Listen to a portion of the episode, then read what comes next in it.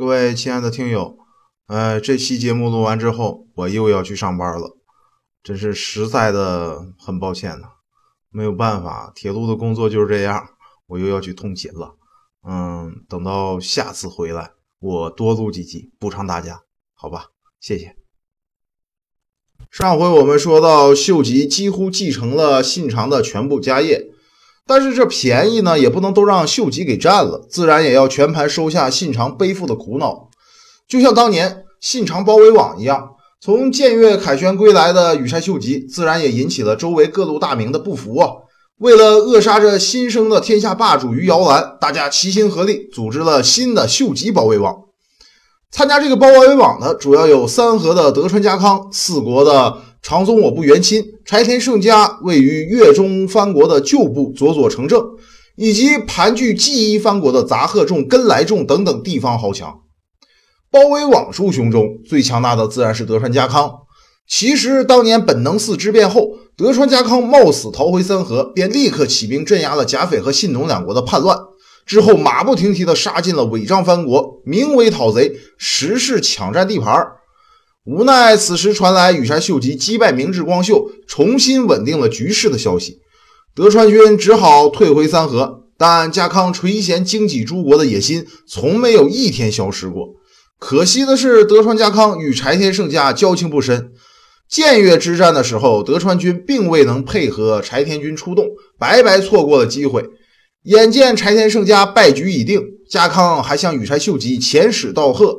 以期维护这两雄之间脆弱的和平，而四国岛的长宗我部元亲则本着远交近攻的外交策略，与柴田胜家联盟。一五八二年八月二十七日，长宗我部军攻入了三好市，在阿波藩国的最后城堡圣瑞城，石河存保率领五千人守城。长宗我部元亲动员了领内十五到六十岁所有男丁，共两万三千人参战。四国岛最激烈的中富川之战打响，结果石河村堡战败，退守了赞岐藩国。建越之战前，羽柴秀吉特派淡路藩国的守将仙石秀久协同石河村堡一起防备这只四国大蝙蝠。一五八三年的时候，为了配合柴田胜家的进军，长宗我部元亲率领两万兵马攻入了赞岐，石河村堡据虎丸城苦守。这个时候的仙石秀久呢，两千人马从海路上来援，于隐田浦登陆。四月二十二日，建越之战的同一天，长宗我部军向羽柴军援军发起了进攻，在敌兵十倍于己的绝对劣势下，仙石秀久援军大败，众多部将战死，残军逃入了隐田城，是为隐田之战。长宗我部援亲紧追不舍，包围了隐田城，兵无战心的仙石秀久弃城而逃。石河村保见大势已去，也开虎丸城投降，自己则背离故国，投奔了羽柴秀吉。赞岐也跟着落入了长宗我部氏之手。如果不是柴田胜家在短短两天内就战败自杀，长宗我部氏定能和柴田氏形成对羽柴氏的南北夹击之势吧？这柴田胜家的旧部佐佐成政具有北陆道的越中藩国实力，也是不可小瞧。柴田胜家战败自杀之后，佐佐成政像前田利家一样投靠了羽柴秀吉，并且把女儿送到了秀吉那里做人质。但是在佐佐成政心底，大概还是不忘怀念呃这个前主公的血海深仇。羽柴秀吉呢，大概也是觉察到了这点，所以特命这个前田利家镇守从越中通往京畿的要冲、加贺和能登两藩国，以防备这批勇猛的北路孤狼。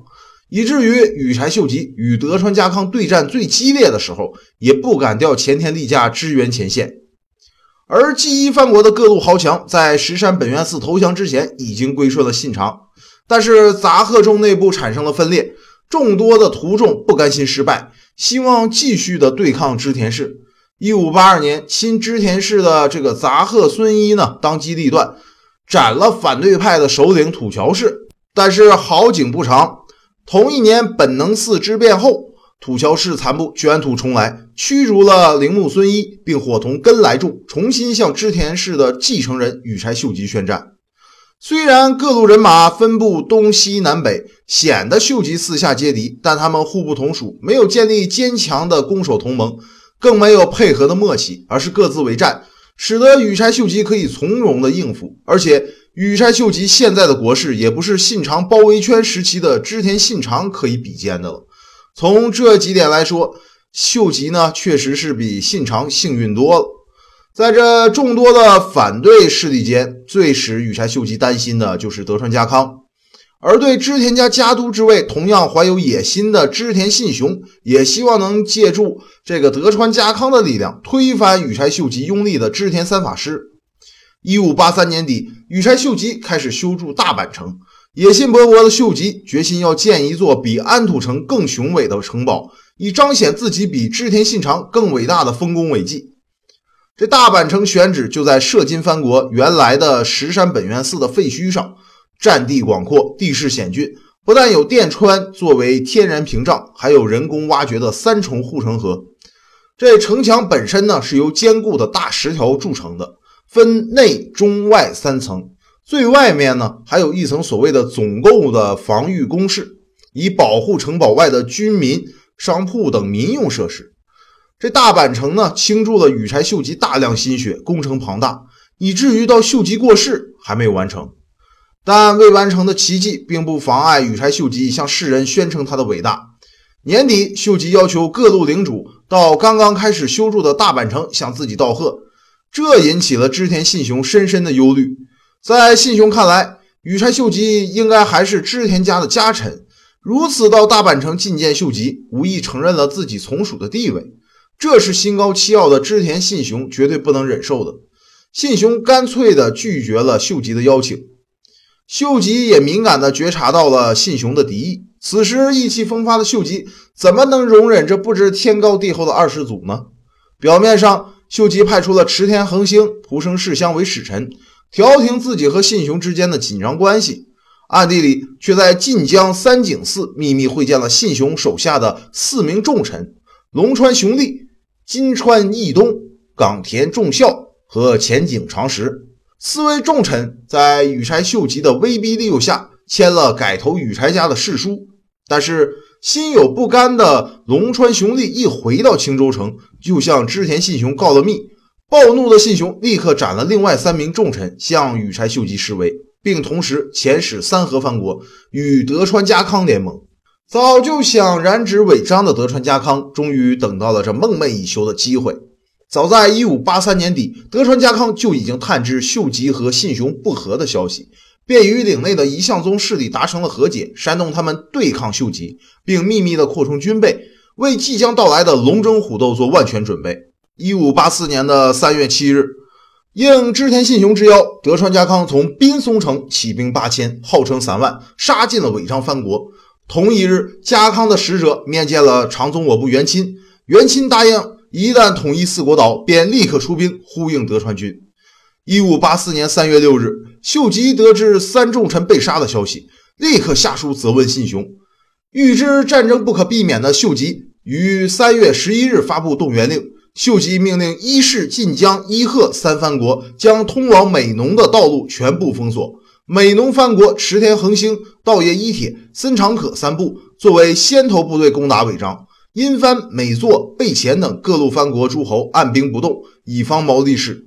丰须贺正胜、黑田孝高、中村伊势等驻守和泉、纪伊两国，防备长宗我部氏和杂贺根来众。大阪城驻重兵两千人，调兵遣将已经完毕。羽柴军全军出动，分西和北两路杀向了尾张。三月十二日，织田军大将神户正武五百人马攻打羽柴军位于伊势藩国的龟山城。城内的驻军早就被秀吉征调一空，只剩下几十人守城。城主关胜信急中生智，闭门不战。等织田军在城外民居放火之际，全军突然杀出。这个烟雾弥漫中啊，织田军是难分敌我，也不知道守城军杀出了多少人马，纷纷溃逃。三月十三日，德川家康的本队进入了青州城，与织田信雄会师。同一日，美浓的池田恒星率军从北路突袭了尾张境内的犬山城。这池田恒兴以前曾经做过犬山城的城主，城内有其培植的内应，两下里应外合，犬山城陷落，织田军的守将中川定城战死，羽柴军于是将此城作为了进攻尾张藩国的桥头堡。三月十四日，西路的羽柴军也开始行动。大将蒲生世香率军一万人攻打织田军要塞丰城，守将佐久间正胜率五千守军奋战。无奈此城在前一年羽柴军讨伐龙川一役的时候已经被打的是断瓦残垣呢，没费多大力气就被攻陷了。佐久间正胜羞愤的要自杀，幸亏得到了部将的劝阻。三月十六日，乘胜追击的西路羽柴军又团团包围了伊势松岛城。羽柴秀吉的弟弟羽柴秀长是亲自上阵督战。原织田军的水军将领酒鬼加隆也投靠了羽柴军，率领水师封锁了松岛城的出海口。十九日，弹尽援绝的这个松岛城陷落。此时，西路和北路的形势对织田德川联军是非常的不利呀。